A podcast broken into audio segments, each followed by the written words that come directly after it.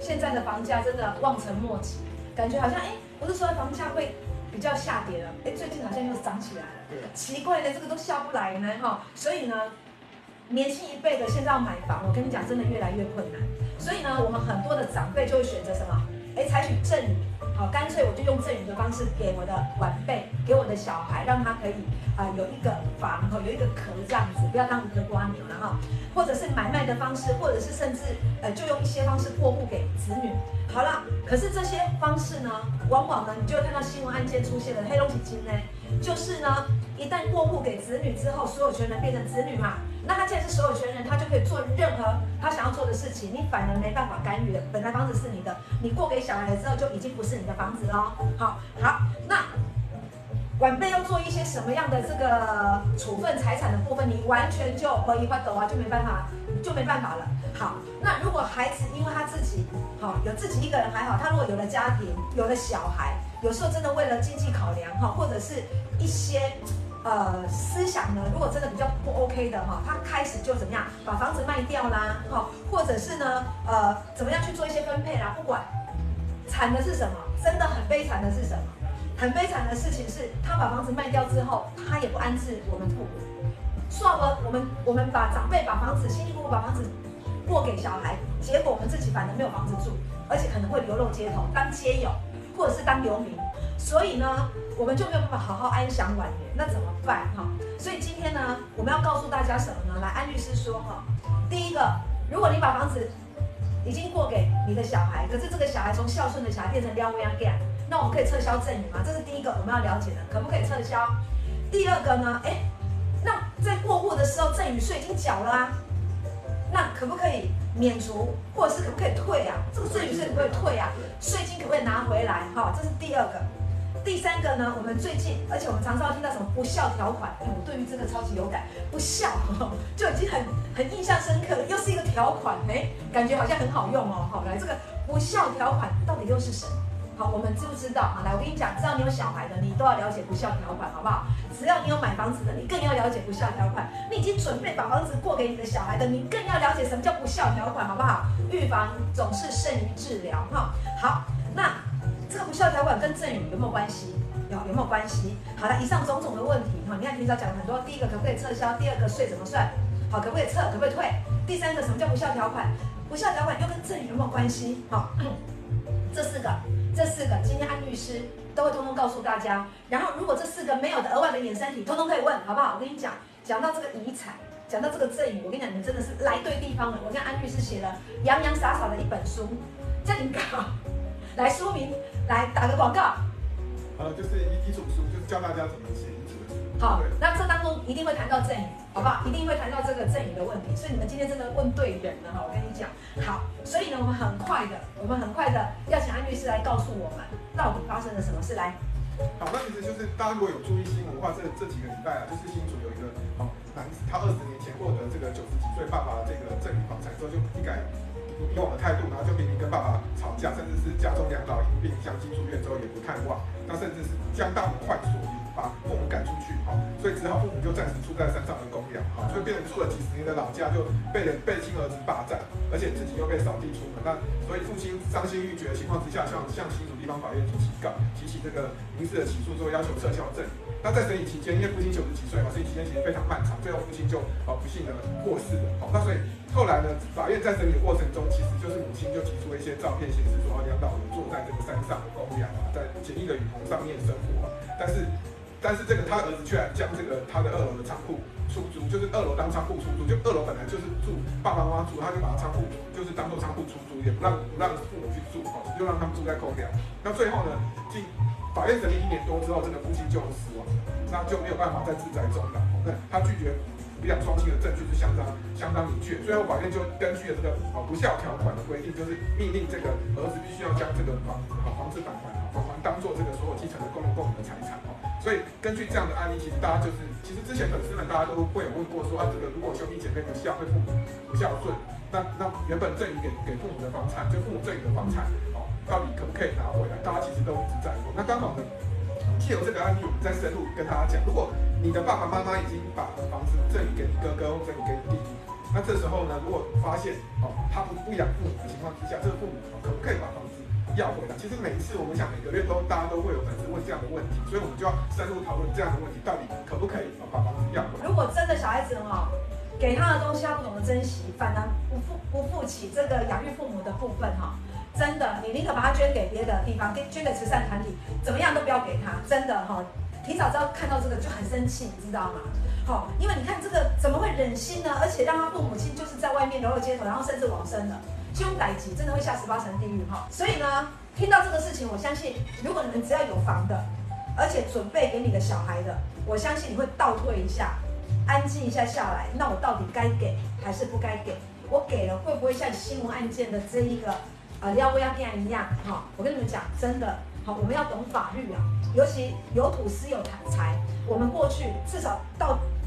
霆嫂，我们这一辈安律师，霆嫂这一辈，我们还是觉得买个房子安身立命。好，买个房子你有壳。可是这一个，而且我们更有一个观念，就是如果将来我们的小孩子真的买不起房子，或者是真的他他生活得很辛苦，那我们就把他我们自己努力努力努力，好，那房子存在嘛，我们就留给下一代。好，所以我们会遇到这个问题，一定会遇到，你们一定要把它听起来，好不好？好，好，所以呢。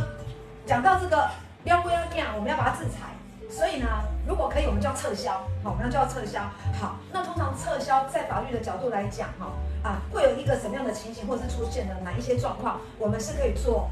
赠与之后可以做撤销的。来，我们请安律师，好，来，以下开始认真听了，因为今天都是很重点、很重点的。好，来。好，那其实是我们其实民法四百一十六条规定说，如果你经赠与给小孩房子之后，有两种情况之下，可以在一年内去做做撤销的行为。第一个就是说赠与人，好，就赠与人跟他的亲属，就是对他赠与人亲属去做故意侵害的行为，去去构成刑事的犯罪。其实简单来讲，就是说父母赠与给小孩之后，如果小孩不孝或出做出伤害，或者是说不当对待父母的行为，那被法院认定犯罪的话，其实父母就有权可以可以撤销哈，可以撤销当时候的当时候的赠与。好，那所以这个例子就是举一个例子比较常发生的，跟大家分享一下。就先前有一个男子，他接受父母打拼一辈子的这个千万的房产之后呢，以及两家公司，两家公司的股份全部都交给他，结果最后因为跟父母有一些不知道怎么样去产生一些哦。争执，然后居然去恶言相向的，公然诅咒诅咒母亲，说他怎么不去死，那就母亲就深感痛心中，就是直接跟母亲直接对这个这个小孩提起这公然侮辱的诉讼。最后这个男子是最后拘役是判了五十九天。那民事的法院也根据了这个刑事受受处罚这个理由，去依照民法四百一十六条的第一项第一款去处理哦撤销证。好，所以这部分如果说今天假设哦，你今天这个对父母有出言辱骂的行为。那这个部分确实有构成公然侮辱的话，其实你也可以给个房子，也可以把它要回来，就直接跟民事法院起诉，做一个撤销和证明的动作。好，所以我们听到律师这样讲，就知道说，第一个就是什么样时候可以撤呃撤销回来哈。第一个我们了解的就是，如果有故故意侵害的一个行为，哎，怎么可以叫我把两间公司，还有把我的千万财产给你，那个房地产价值上千万的，还有两家公司的这个经营权全部交给你了？结果居然回报的是一句：“你怎么不去死？”哎，今天脆心呢，这个时候一定要把它要回来，好不好？毫不考虑的。好，这个时候如果有做出小孩有做出对你有侵害性的、伤害性的行为来。可以撤销，好不好？这是我们的观念先进去。第一个知道，好，这是可以撤销的。好，那除了这个状况，还有没有其他的状况？我们请安律师来补充哈。那第二个就是更常见，就是说，其实就是赠与受赠，这个小孩受赠房屋之后，他就不养不养父母，所以他就不履行。以前有养，可能后来就不养。所以这个状况就根据民法四百条一十六条第一项第二款规定，其实就是如果说是受赠人去不养，有抚养义务他不抚养的话，实这个部分呢，你一样是父母一样可以撤销。不过这个要注意一下，是父母要并不能维持生活，也没有谋生能力，哦，所以今天父母想要撤销，哦，撤销原本给小朋友的小孩的房子的话呢，一定是要你自己没有办法生活。比如说你今天赠予给小朋友小孩房子之后呢，你自己也没有存款了，你每个月可能就如果你住台北市，可能差不多要三万块，你也没有差不多三万块的生活费，你存款里面没有办法支应，那这个时候呢，你才可以跟跟子女跟这个小孩讲说，我要撤销这个房子，把房子要回来，因为你不养我，我就把房子要回来之后，我把房子卖掉，我再来生活。哦，必须是你卖掉，你把房子赠给小孩之后，你名下的财产你没有办法支应你每个月的生活费的时候，你才可以，因为小朋友不抚养，你才可以去撤销这个证。所以一定要前提就是你你赠与房子之后你没办法生活，你要求小孩抚养，那小孩不抚养，你才可以撤销这个房子的证。所以换言之，就是如果你今天赠与了小孩，可是你自己每个月，我们以台北市为例子啦，就基本负担三万块。你每个月你是可以有三万块的这个储蓄哈，或者是存款，你可以就上生活的话，好，那呃就没有办法，你你法律上来讲就比较难把这个赠与撤销。对。可是假设你今天是没有办法支付的，好，那你就可以撤销这个赠与。所以有两种状况，好，有两种状况，总共有两种状况嘛，哈。好，第一个就是晚辈对于长辈有一些侵害、故意伤害的一个行为，好，包含肢体或是言语的，好，都是。那第二个就是说，如果你已经赠与小孩，可是你自己有存款，每个月至少可以支付自己的基本开销，那这个赠与就是履行了。可是如果你连自己的生活都有困难，那小孩不抚养你，你可以把这个赠与撤销，好好的把原本的这个属于你的财产拿回来，你把你你自己把它卖掉，你还有存款，对不对？对不对？你还有存款可以安享天年。伊那哦，伊那个伊帕米亚的赫啊，哈，讲的就是这样，哈。好，那这个大家就知道说，呃，法院如果你要撤销，好，要撤销，你要。符合这两种状况，好不好？符合这两种状况。好，再来呢，很重要的事情是，我们在讲这个不孝条款，不孝条款，我们一直在听说，哎，不孝条款感觉很厉害，好像我们当父母亲的上方宝剑好不好？好，锦囊妙药哈，就是。解药啊，好解药，OK，好，那这不孝条款到底是什么呢？我们先请安律师先让我们知道认识不孝条款。好，那其实不孝条款就是说，大家都在想说，呃，今天假设兄弟姐妹有对对父母亲可不孝顺，就是说他可不可以未来不能够继承父母的遗产？那这个就是继承权的丧失，就是所谓不孝条款讲，就是说怎么样？假设小孩不孝顺，那父母可以说我我这一份我未来的遗产可不可以不要让他继承？这就是 所谓的不孝条款。我听少讲的啦，OK 好，所以不孝条款嘛，我太太兴奋了，太气愤了，OK 好，所以呢，这个就是我讲什么我太兴奋了。好，我们再具体的解释一下。他说，根据我们民法一百一十五条第一项第五款规定，如果今天继承人对这个被继承人有重大重大虐待或者是侮辱的行为，那这个时候有继承人也有被继承人也有主张说，哎，这个小孩不能够继承的情况之下，那这个时候呢就可以构成无效条款，那这个小孩就不能未来就不能继承父母的遗产。好，那所以这个大家就会觉得说，哎，叫重大的虐待。那什么是重大的虐待？要不要讲一下？大概是什么样的一个范围？因为重大虐待感觉很怪，感觉很怪。那这个我们就要跟大家解释，其实这个虐待呢，不是只有限于说，就是身体、肢体上，说你要打打父母啊，肢体有冲突才可以叫虐待。好，那这个时候就是说要必须要有包括所谓的精神的虐待。好，就是说，比如说你今天谩骂父母啊，或者是对父母需要你去照顾，你也不理他，那父母卧病在床哦，你也不理他，那这时候他长期心理处于高压的，父母长期心理处于高压，他一直是。一直想着说儿子女儿回去看他，可他等了很久，他生病卧病在床，他就这个儿子之后这个女儿就是怎么样都不看他，那这个时候就会构成所谓的精神虐待。那所以呢，他只要表示说他真的切心的说这个小孩，这个儿子这个女儿不能继承的时候，那这个时候就可以让这个小孩去丧失了继承。所以像刚才那个例子，都把那个房产跟公司给那个小孩了，结果换来一句你怎么不赶快去死？好，这个就是。虐待了，对不对？好，对，好。如果我们我们讲讲的举例子啊，好，那等一下呢，没关系，我再请安律师再帮我们提供更详细的例子，我们来说一个故事，好不好？让大家更清楚知道说，哦，无效条款你要怎么用，好不好？哈，大家要仔细听哦，这个非常非常的重要。好，来，安律师。好，那说这个部分就是大家就是常常在发生的，然后刚好这个例子也是就是上无效条款上市继承权的事由，所以我们就特别拉出来跟大家讲一下，像大家可能如果你真的是你周遭的朋友或你自己的家里遇到这样的一个。不孝的小孩的时候，你怎么样说？真的就是他就是他就是觊觎的这个遗产，他就是不想养父母，他就是等着说以后就等着父母这一份，他就等着他什么义务都不想负担。那这时候呢，我们怎么样说？真的要让他丧失继承权，就是让他不要拿到这个遗产，或者是你让他拿到遗产之后，他可能就整个就这样把房子卖掉。那你怎么样？他既然现在生前不尽不尽抚养义务，那你怎么样说？父母真的不在了，不要让他去来抢这个遗产，那这就变成重要的怎么样的要件的问题，所以让大家要了解。好，我们就举这个例子，就是说，曾经呢有一个家中哦，就是这个有个家庭，他家他这个爸这个哥哥非常优秀，那爸妈也是非常支持要培养哥哥，所以他竭尽，因为觉得哥哥很优秀，就竭尽了所有家中所有的所有的资源，让这个哥哥去美国念这个长长春藤名校。那最后是哥哥也拿到博士哦，拿到博士的。那谁知道哥哥去了美国之后就，就他就在美在美国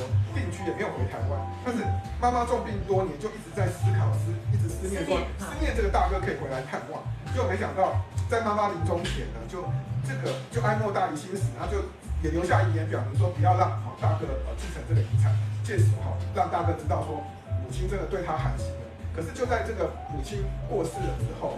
大哥突然就回台，说一开口他不是问说母亲的母亲的牌位在哪里，他要去祭拜，他一开口就说就问说母亲的遗产你们是不是拿去分掉了？好，所以呢，就后来这个哥哥弟弟跟弟弟跟妹妹就讲说，你没有继承权，所以我们就不分给你，就他就直接份额向法院呃提起说要分割遗产的这个诉讼。嗯，那这个例子大家就很清楚的知道，最后这个大哥当然是没有办法分到妈妈的遗产，好所以这个就很清楚，就符合所谓我们刚刚讲无效条款的要件。好，这是这样的状况，你看你都没有尽抚养的义务，你当然就不可以拿到遗产，对不对？好，所以就符合这个不孝条款。可是有一些他是不符合不孝条款，好像遗产还是得分给他。好，那到底是什么样的状况？来，我们听安律师讲清楚、说明白。好，来。好，那比如说这个这个例子，就是说高雄有一个有一个呃少年，其实就认为说，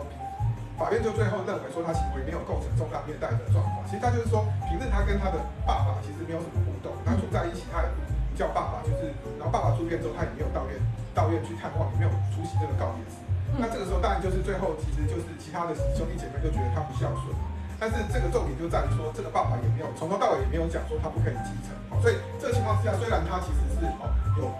乍听之下是有构成重大的，可是爸爸并没有说我很生气，气到说我今天他不可以继承这个遗产哦，所以就欠缺了，爸爸就欠缺了去讲述一句话说这个小孩不能继承，所以有可能今天爸爸虽然爸爸或者这个妈妈其实很觉得很心疼这个小孩。他其实他当然是孝顺，他也是摆烂忍耐，他也不想让他说未来没有那一份可以生活。嗯，那如果在这个情况之下，爸爸妈妈的意愿最终决定他有没有构成所谓的重大虐待的情节，那像这个例子，爸爸就是虽然当然是很难过，但是最后也没有讲出那句话说他不可以丧失，不，他要丧失继承权。所以如果爸爸或妈妈最终没有讲出这句话，其实也最后也不符合所谓的重大虐待的这个要件，就不就不会去构成他这个小孩去丧失继承权。这样听起来哈，前面一个故事是妈妈很生气。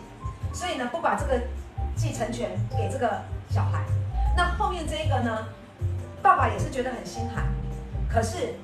他没有表态，好，他没有表态，好，他没有表态。的一个状况之下呢，还是拥有这个继承权，好，这样的感觉，哎，所以他这个是不是有一个范围啊？对。啊，所以就是这个不孝不孝条款呢，呃，最主要是。虐待事实是否重大？哈，可是这个虐待事实是否重大呢？我们请安律师来来跟我们讲一下，他可能依照什么样的一个状况呢？呃，去做一个评估跟判断，好不好？好，做个总结，把这不孝条款做个总结。来，那所以就是说，今天有没有假设这个小孩哈，或者是你的兄弟姐妹，他对父母不孝顺，那其实他虐待的事实是不是重大？其实根据法院的见解，就是说必须要客观的去衡量，说当事人间的这个所谓这个小孩跟。跟小孩的这个教育程度啊、社会地位或者是其他形式之后，再有具体的判断。那这样看起来是很抽象，不过其实简单来讲，法院就是在个案上判断的时候，他会看说这个小孩有没有除了一定是要有不关心父母或是虐待父母的行为，比如说我们刚刚讲这个父母生病都不关心啊，也不去看病啊，那甚至是父母过世之后他也不出席告别式之外，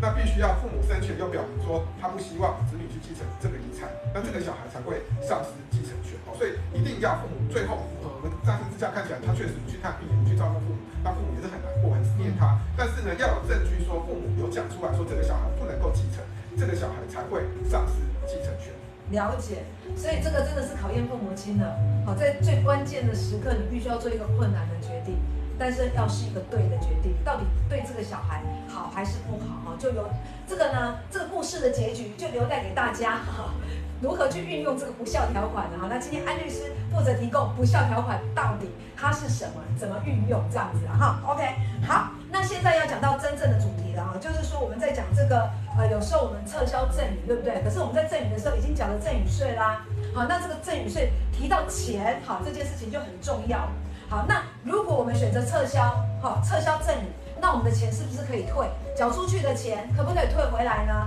好，来，现在我们就请安律师来告诉我们，到底可退还是不可退？那你的如果要退，怎么退？好不好？哈，好，来，安律师。好，那这个部分简单来讲，就是说，到底我们要确认这个所谓的这个赠与的这个财产，这个房子有没有办妥产权的登记？好，那如果你今天已经还没有办登记之前，已经是你缴已经缴了赠与税，比如说这个土地好，这个房子还没有移转前，你缴了赠与税，你撤销之后，你是可以退还的。那如果说你已经办妥，假设你已经办妥这个产权登记，那赠与的财产已经流动已经完成了，那这时候不管赠与契约最后有没有撤销，那这时候你原本缴的这个十趴到二十趴的赠与税是没有办法退还。好，所以大家就结论就是在于说，你这个赠与的房子的产权登记，这个去地震的这个产权登记有没有完成？如果说你还没有完成，你已经缴了税，那就可以退回来。如果你你已经完成，你就跟国税局讲说，哎，我的赠与契约我已经撤销了哦，那那这个我的房子的这个赠与税可不可以还我？那这个土地增值税可不可以还？那这时候就没有办法了，因为你已经完成过户登记，那国税局就不会退你已经缴的这个赠与税跟土地增值税。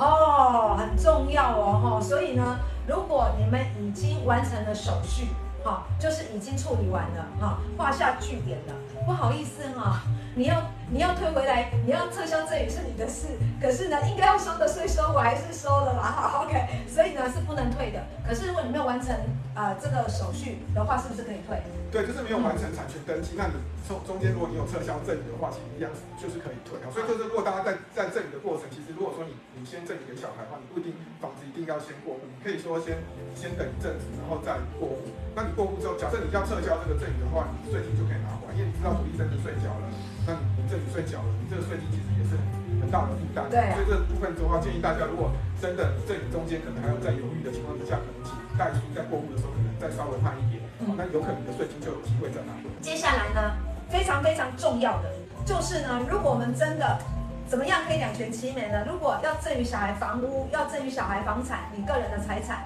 可是你们怎么样可以？把这个本来就是孝顺的孩子，还是继续好好的孝顺你，而且是更加的孝顺你，不会变成撩威啊这样。好，这个非常重要哦，哈，就是所谓的预防胜于治疗的部分，哈，也就是今天的精华跟重点，哈。来，安律师好好的告诉大家，好，这两招我跟你讲，你们一定要好好的把它牢记下来，好，OK，好，来，第一招是什么？好，那就是说你赠与小孩房产之前，你可能就是要注意说。赠予给小孩，那你可能就要记载所谓防防不孝条款，就是说根据民法四百一十二条规定，你就是有一个负负担的赠与，就是说当你要赠予给小孩房产的时候，你可能在赠与契约上面注明说，哦，这个小孩子哈，每天都要每个月至少要探望探望父母几次，然后跟父母吃饭几次，那可能要这个赠予给小孩的房子，那父母要住到最后，哦，那这时候都要写清楚。那如果像刚刚提到那个例子，你今天九十九十岁的父母父母亲，如果他自己有住赠予给小孩的这个。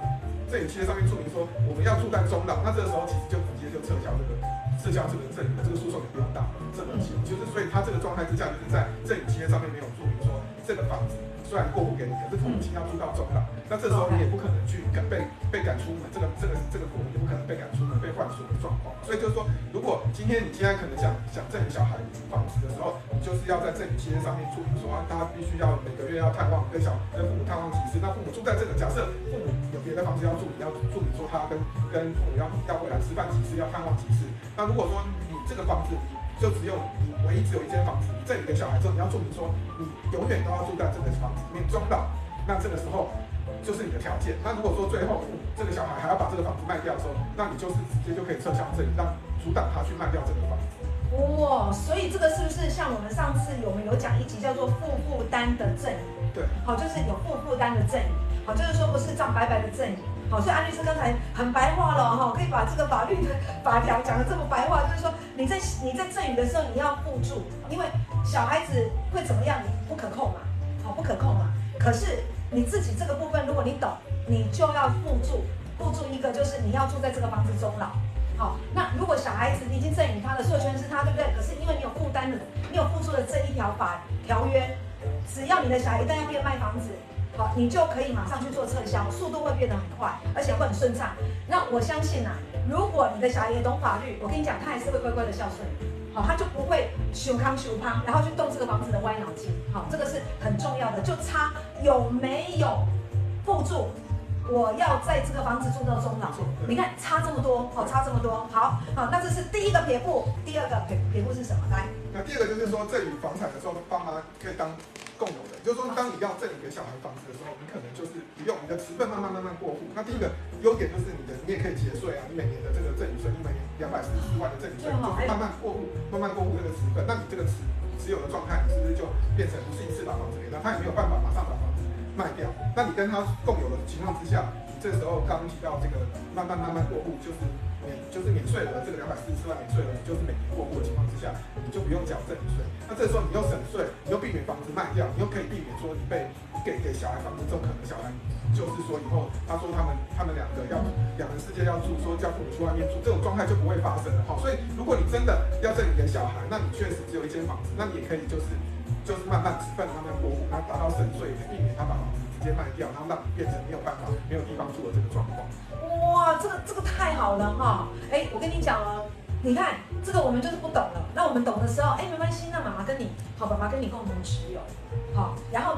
我们可以自己做到什么？安律师刚才讲的节税嘛，因为我们每年有一个赠与税的节税的扣打，两百四两百四十四万的扣打。好，那再来呢，你又可以安身立命，你不怕说，哎，你赠与他的，然后所有权人在他身上，随便他怎么弄，你也拿他没办法，甚至自己要流落街头，对不对？好，所以。第一个撇步呢，就是互助，你要住到终老；第二个撇步就是你要跟他共有。对，好，那这个真的会非常好，因为你又可以节税，然后你又可以让他拥有一个呃资产，好，让他有一个保障，然后你自己又不会沦落到自己什么都没有，甚至流落街头，不能安享天年。我想哈，今天如果线上有爸爸妈妈的，你们自己有房子的，你们一定也很有收获哈。那我们真的很谢谢安律师，好，那我们早安庭长，我们就下次见喽，好，拜拜。拜拜。